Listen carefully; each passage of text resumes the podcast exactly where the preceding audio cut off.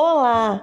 No episódio de hoje do Biologia em Mãos, vamos começar a falar sobre as organelas celulares, que são estruturas pequenas que estão no citoplasma das células e elas estão mergulhadas num local chamado citosol. É, em alguns lugares vocês também vão encontrar o citosol com o nome de hialoplasma. É, esse citosol é a parte formada por um líquido viscoso. Esse líquido tem uma certa viscosidade que está exatamente no citoplasma da célula. E nesse citosol a gente encontra água, glicose, ácidos nucleicos, aminoácidos, proteínas que vão estar dissolvidas ali também, alguns íons, alguns lipídios, tudo isso está dissolvido nesse líquido viscoso que está no citoplasma da célula, que a gente chama de citosol ou hialoplasma. É, especificamente nesse episódio, nós vamos falar sobre três organelas: a mitocôndria, o complexo de Golgi e o retículo endoplasmático. A mitocôndria ela é responsável pela respiração celular aeróbia ou seja, ela é responsável por produzir energia para a célula utilizando o oxigênio. Então, nos seres que fazem respiração celular aeróbia, utilizam o oxigênio para produzir energia, ela vai estar dentro da célula. E essa energia ela é utilizada para que a célula consiga se manter viva e realizar todas as suas funções.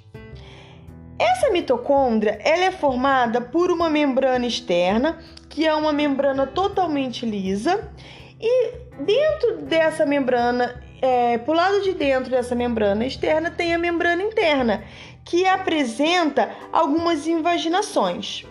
Essas invaginações são dobras na membrana interna da mitocôndria e elas vão receber o nome de cristas mitocondriais.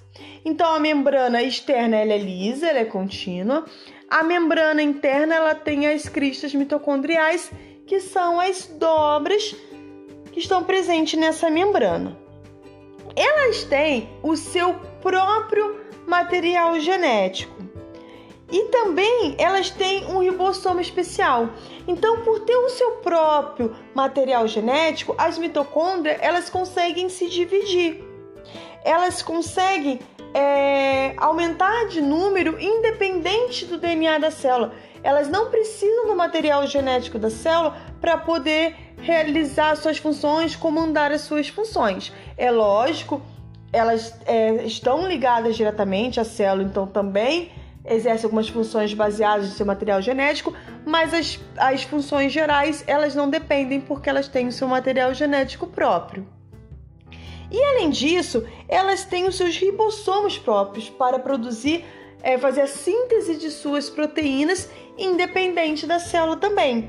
E esse ribossomo que está presente nas mitocôndrias recebe o nome de mitorribossomos. Então, todas as vezes que vocês enxergarem em algum local, lerem em algum local, é mitorribossomos, e nada mais é do que o ribossomo presente nas mitocôndrias, ok? O número de mitocôndria ele pode variar de um indivíduo é, de uma célula para outra dentro de um mesmo indivíduo. Quando a célula precisa de maior atividade metabólica, ou seja, quando a célula está trabalhando mais, ela pode ter mais mitocôndrias do que quando a célula está trabalhando menos. Por exemplo, eu tenho uma célula X e ela está, está trabalhando muito mais rápido e a célula Y mais devagar. Então a célula X pode ter 40, vamos pôr assim, é, ribo, é, mitocôndrias, enquanto a célula Y pode ter apenas 10. Então, de acordo com o metabolismo, com o funcionamento da célula, ela pode ter mais ou menos mitocôndrias, ok? O, a próxima organela é o complexo de Golgi. O complexo de Golgi, quando a gente olha o citoplasma da célula, ele é um conjunto de sacos, como se fosse vários sacozinhos de areia, um em cima do outro. E normalmente eles estão localizados bem pertinho do núcleo e, e do retículo endoplasmático granuloso. Então, quando eu acho o núcleo e o retículo endoplasmático granuloso, que a gente vai falar daqui a pouquinho, eu normalmente encontro o complexo de Golgi porque ele está ali pertinho. Ele tem como função modificar as proteínas que são sintetizadas no retículo endoplasmático granuloso ou rugoso. Então, todas as proteínas que o retículo endoplasmático granuloso produz, elas são modificadas no complexo de Golgi. Eles transformam elas para que a célula possa usar onde o corpo precisa. E também eles armazenam e exportam essas proteínas. Então eles recebem essas proteínas, eles vão modificar, eles vão guardar essa proteína até, até a hora que a célula precisar e vão exportar, liberar essa proteínas é, para onde a célula for utilizar como se fosse, vamos pensar assim, um grande correio. Elas vão receber essa proteína, vão modificar ela, colocar uma embalagem para saber, botar ela de um jeito que se saiba o que ela é.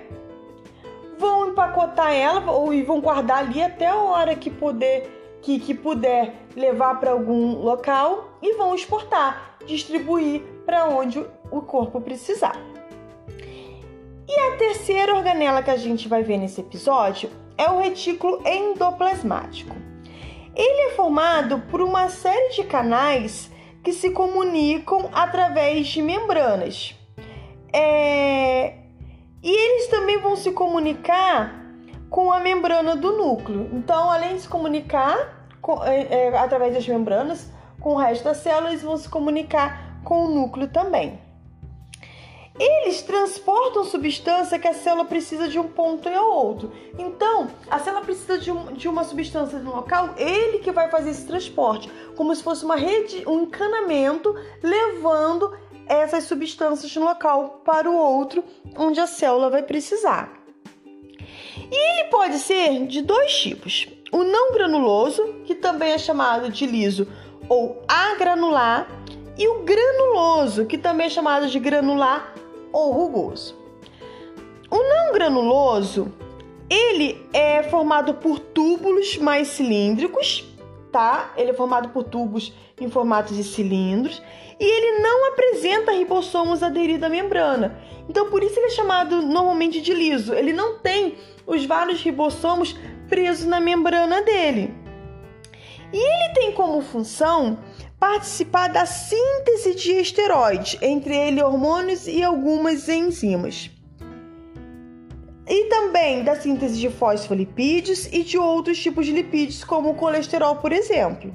Então, ele vai, ele vai fazer a síntese, ou seja, a produção de esteroides, entre eles hormônios e algumas enzimas, vai fazer a produção dos fosfolipídios, que são os lipídios que estão na membrana plasmática que a gente vai ver em um próximo episódio, e também de outros lipídios, como o colesterol, por exemplo. Ele também vai fazer a degradação do álcool. Então, toda vez que entra etanol no nosso corpo, ele que vai quebrar esse etanol para que ele seja é, liberado do organismo.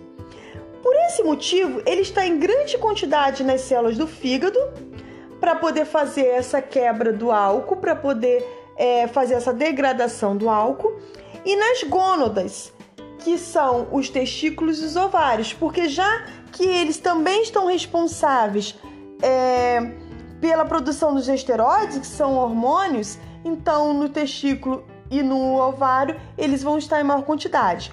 Ele está presente nas outras células dos outros órgãos também, mas no fígado e nas gônadas testículos e ovários, ele está em maior quantidade devido à função é, dessa, dessas duas glândulas, ok? Já o tecido, é, já o retículo endoplasmático granuloso, ele é formado por tubos, túbulos mais achatados, não são mais em forma de cilindros, mas mais achatados. E eles têm ao redor da sua membrana é, ribossomos aderidos ali, por isso ele é chamado de granuloso ou granular ou rugoso. E ele tem como função a síntese de proteínas que, que podem ou não ser enviadas é, para fora da célula. Ele vai produzir algumas proteínas por causa desse ribossoma que está ali. Ele vai produzir algumas proteínas que podem ser utilizadas pela própria célula ou podem ser utilizados é, fora da célula em, em, em outra estrutura.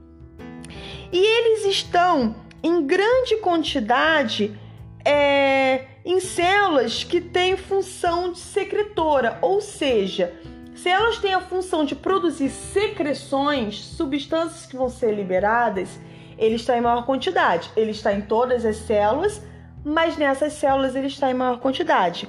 Como exemplo, as células do pâncreas. Então, recapitulando, é, as mitocôndrias têm a função de fazer expressão celular para a aeróbia, aquela que utiliza o oxigênio para produzir energia para a célula.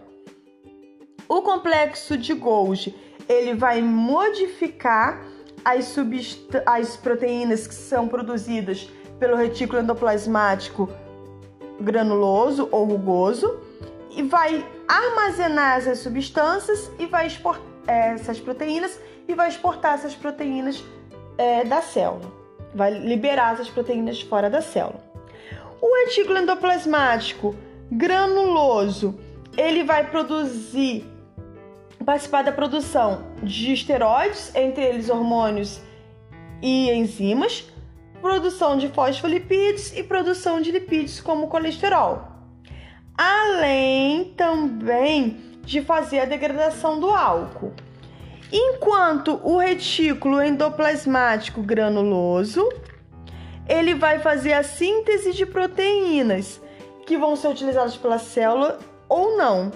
Então ele vai estar em grande quantidade em células que produzem secreção. OK?